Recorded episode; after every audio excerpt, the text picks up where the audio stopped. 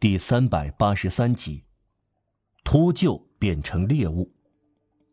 让我们强调一下街垒所固有的一种心理现象：凡是标志这场惊人街垒战特点的，都不应遗漏。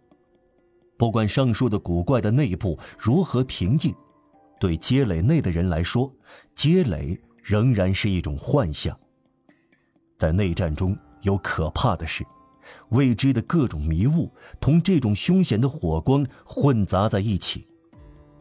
革命是斯芬克斯，谁穿过街垒都以为做了一场梦。待在这些地方的感觉，我们在关于玛丽约斯的描述中已经提到过，我们还会看到其后果，这既超过又不及生活。走出街垒，就不知见过的景象。经历了恐怖的事，却不知道，曾经受到具有人面的战斗思想的包围，在未来的光辉中，人显得有头脑。躺下的是尸体，站着的是幽灵。时间漫长，仿佛永恒，经历过死亡，鬼魂掠过。这是什么？看到了血淋淋的手。恐怖的声音震耳欲聋，这也是可怕的寂静。张大的嘴在喊叫，也有张大的嘴却哑然无声。处在硝烟中，也许是黑暗中，以为触到了暗无天日的深渊不详的湿漉漉，指甲中看到有嫣红的东西，往事再也记不起来。言归正传，回到马场街。蓦地，在两次射击之间，只听到远处敲响了一下。中午到了，孔布菲尔说：“十二下还没有敲完。”昂若拉已经站直了身子，从街垒高处发出着雷鸣般的呼喊：“将石块搬上楼，垒在窗户和阁楼的边沿。一半人拿好枪，另一半人搬石块，一分钟也不要耽误。”街道尽头刚出现一队消防队员，扛着斧头排成战斗队列。这可能只是一个特遣队的前锋。什么特遣队？显然是发动攻击的特遣队。负责拆毁街垒的消防队员总是在士兵前面爬上去。显然已经接近这一时刻。德克莱蒙·托奈尔在1822年称之为“加把劲儿”。昂若拉的命令以船上和街垒中特有的迅速准确执行了，只有这两个地方不可能逃跑。不到一分钟，昂若拉吩咐垒在柯林斯酒店门口的三分之二的石块搬上了二楼和阁楼。第二分钟还没有过去，这些石块已经巧妙地垒起来，堆到二楼窗户的一半高和阁楼的天窗处。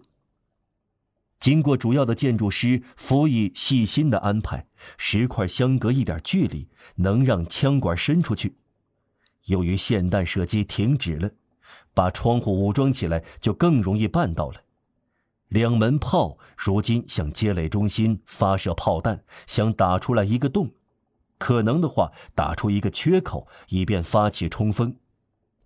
用于最后防卫的石块垒好后，昂若拉吩咐将放在马波夫那张桌子上的瓶子搬上二楼。谁喝这个？波许艾问他。他们，昂若拉回答，然后把楼下的窗户堵上，还把夜晚用来从小酒店里面插门的铁杠准备好。街垒建成了，街垒是城墙，小酒店是塔楼。余下的石块用来堵豁口。街垒的守卫者总是不得不节省弹药，围攻者知道这一点，他们策划部署时慢慢悠悠的，令人气恼，提前暴露在火力之下。但这只是表面现象，实际上他们从容不迫，进攻准备一直进行的有条不紊，电闪雷鸣随后而来。这样慢悠悠，让昂若拉有时间再查看一遍，加以完善。他感到，既然这样一批人视死如归，他们的牺牲应该死得壮烈。他对玛丽·约斯说：“我们两人是首脑，我马上要给楼里下达最后的命令。你呢？你留在外面观察。”马吕斯爬上街垒的几步查看，昂若拉叫人把厨房的门钉死。读者记得，厨房成了战地医院，不能让榴弹打中伤员。他说：“他在楼下大厅用简明而极其平静的声音下达最后指令。”辅以听着，并以大家的名义回答：“二楼准备好斧子，砍断楼梯。拿好斧子了吗？拿好了。”辅以回答：“多少把？两把斧子，一把屠牛斧。很好，我们有二十六名战斗者健在。有多少支枪？三十四支。多了八支。这八支枪一样上好了子弹，放在手边。军刀和手枪别在腰带上。”街垒有二十个人，有六个人埋伏在阁楼和二楼的窗口，透过石块的枪眼向围攻者射击。但愿这儿不要有一个劳动者闲着。待会儿发起冲锋的战鼓敲响的时候，下面的二十个人奔赴街垒，最先到达的抢占最好的位置。布置完了，他转向沙威，对他说：“我没有忘记你。”他把一支手枪放在桌上，又说。最后一个从这儿出去的人，打碎这个密探的脑袋。这儿，一个声音问道：“不，不要把这具尸体和我们的尸体混在一起。可以跨过对着蒙德图像的小街垒，他只有四尺高。这家伙捆了个结实，把他带到那里去执行枪决。”这时，有人比昂若拉更沉着，这就是沙威。说到这里，让瓦尔让出现了。他混在起义者中，这时走了出来，对昂若拉说：“您是指挥吗？”“是的。”“刚才您感谢过我，以共和国的名义，杰雷有两个救星，马吕伊斯·彭梅西和您。